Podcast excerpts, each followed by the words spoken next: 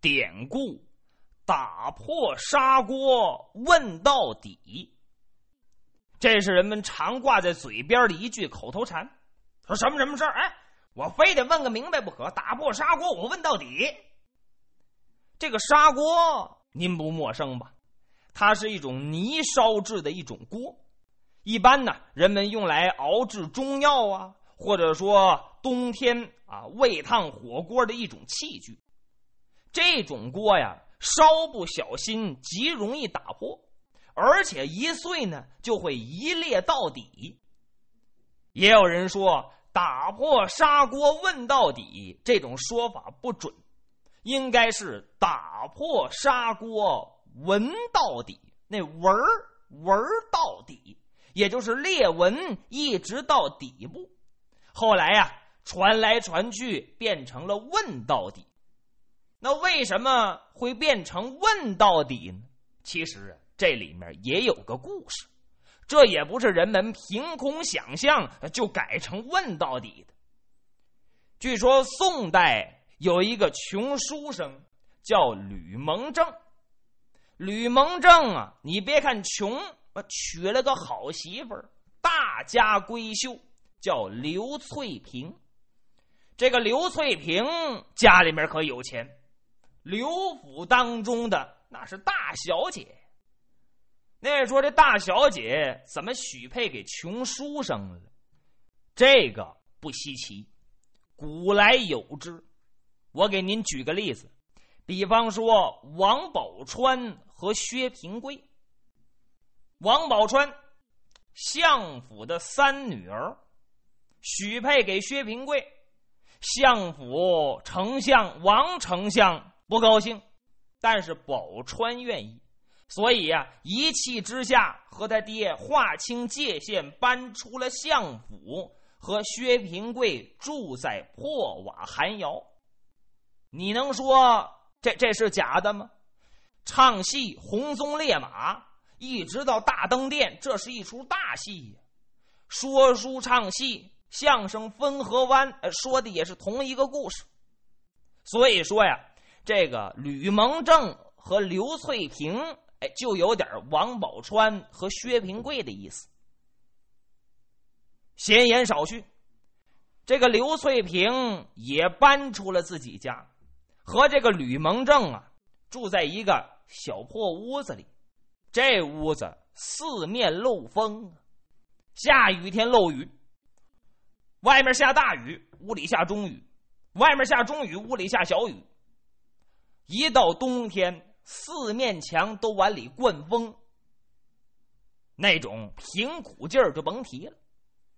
慢说这个，吃的也成问题。这个吕蒙正一心求学，想考取个功名，可是年年考，年年不中。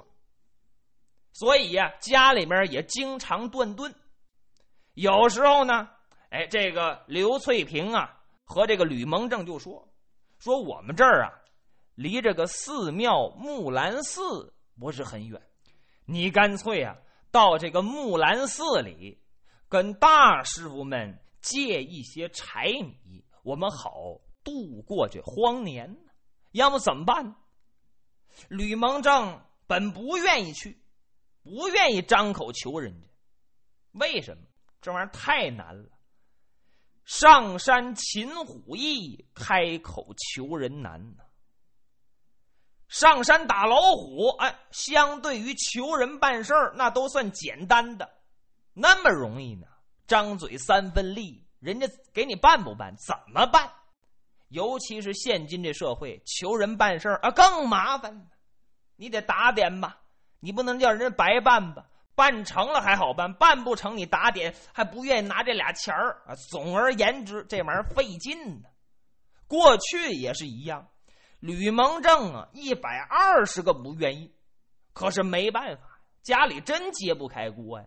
所以啊，硬着头皮来到木兰寺，跟这个木兰寺的值日僧一讲，哎，这些和尚挺通情达理，好吧，你不用拿一些柴米回去，我们这儿有煮好的粥，我们开斋之后啊，你来，你取一点饭菜回去，你们就吃就完了，何必煮啊？啊，好好好，多谢多谢。求来一回，又来一回。有些和尚不错，心地良善，只要这个吕蒙正来，是有求必应，宁可把自己那份拿出去，先紧着吕蒙正一家。可是呢，有些和尚不这样。你看和尚这玩意儿也分好坏，也有好和尚，也有那寻花问柳，也有那小气和尚啊，都有。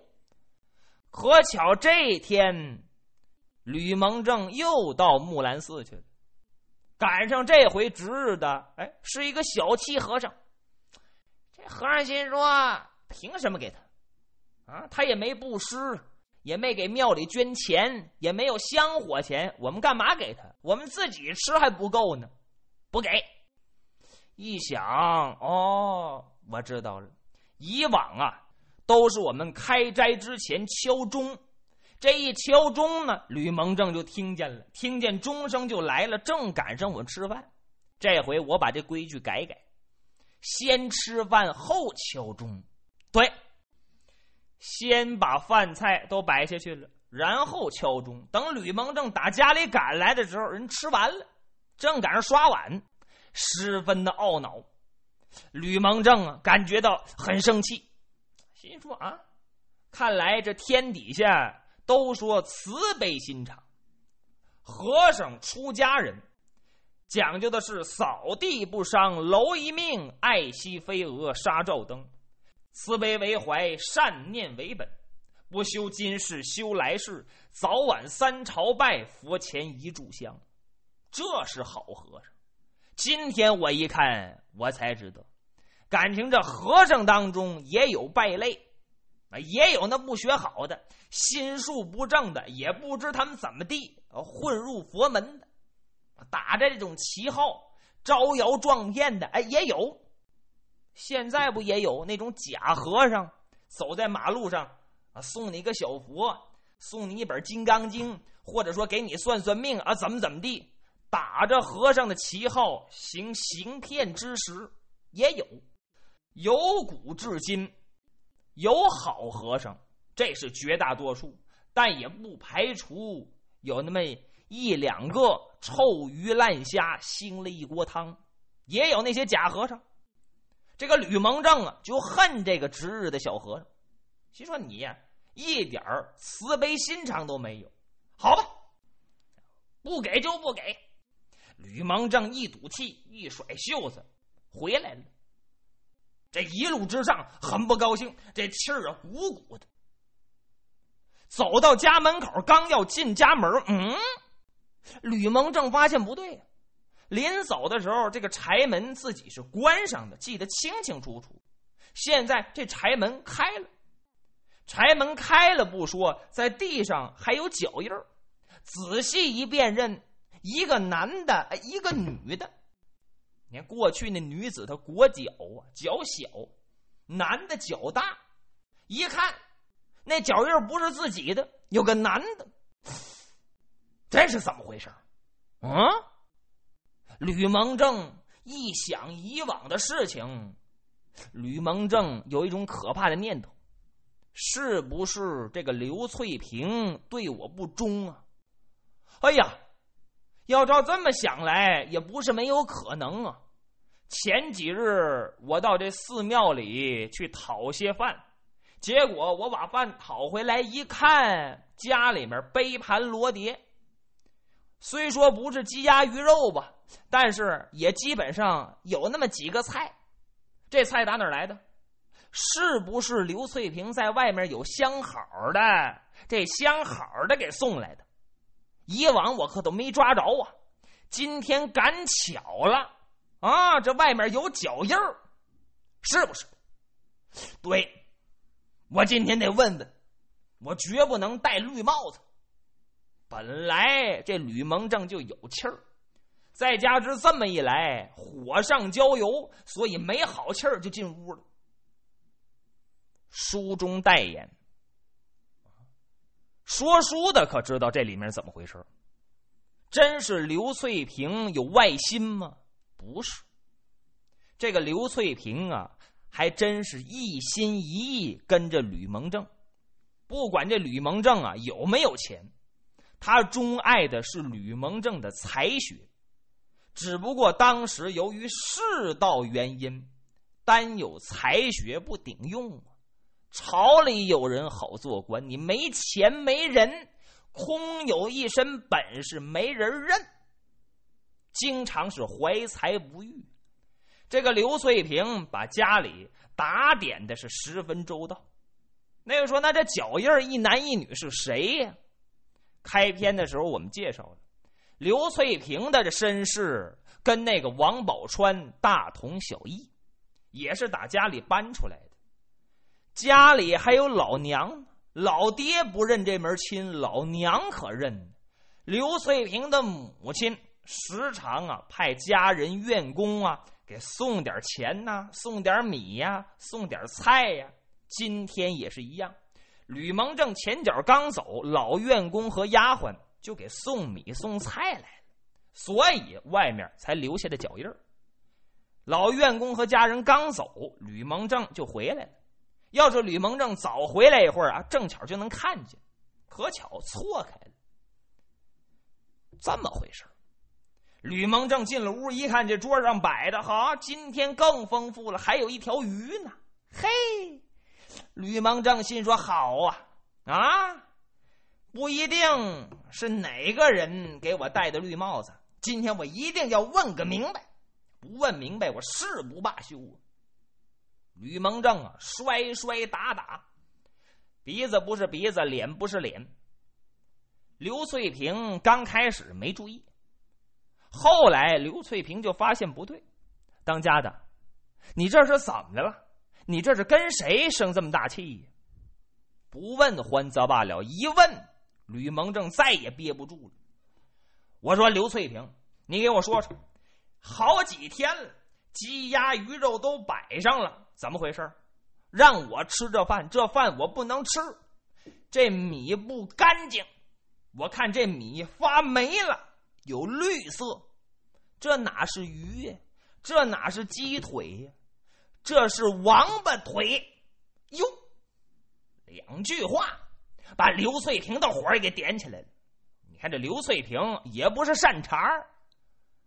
我说吕蒙正，你把话说清楚了。你要含血喷人，我可跟你没完啊！没没完？你怎么做出那种难以让人说出口的事儿呢？你说你都办了什么事儿？我做什么见不得人事了？你给我说的清楚。刘翠萍还不依不饶呢。本来这个吕蒙正啊，就是一种猜想，这玩意儿捉贼捉赃、捉奸捉双，一没看着，二没捉着，只不过自己有这种怀疑想法。其实还有一层含义。这个吕蒙正啊，自尊心。受到了极大的挫伤，心说我也堂堂五尺高的汉子，我养活不了自己老婆，嫁汉嫁汉穿衣吃饭，我都供不起人吃喝，我我还活个什么劲儿？他把恨自己那劲儿，哎，发泄到刘翠萍身上了。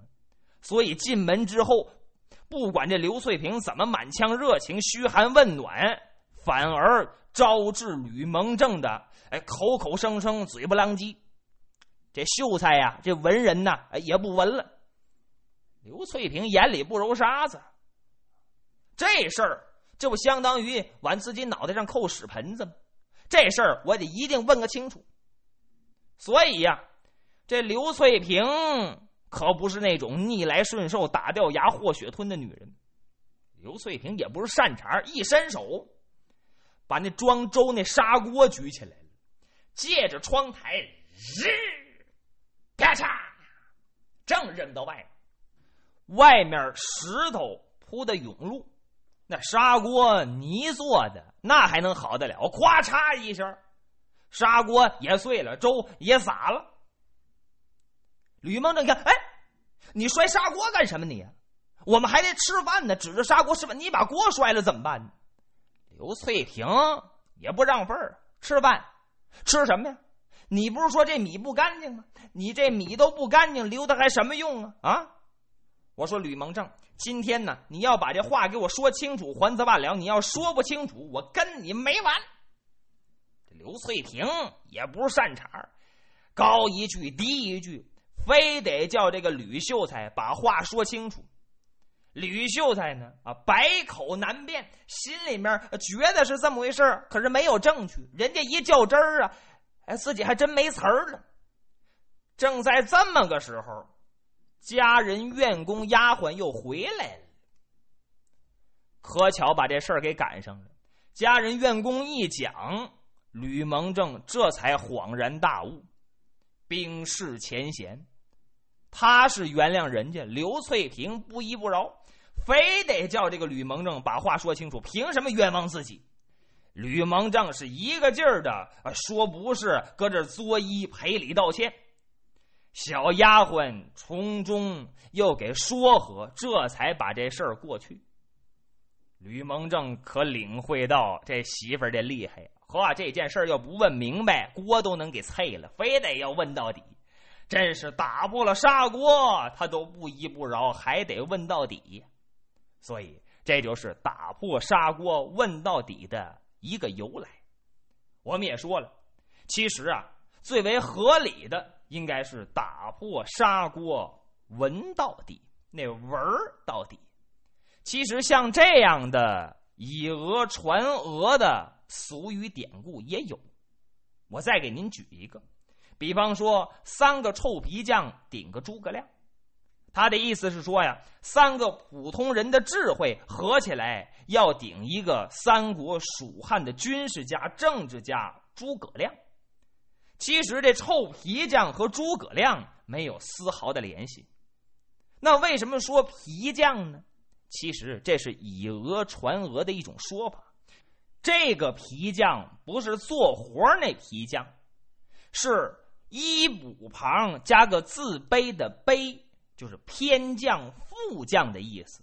说三个副将的智慧能顶一个诸葛亮。后来人们说来说去。就把这个天降副将的皮匠说成了同音字做活的那个皮匠。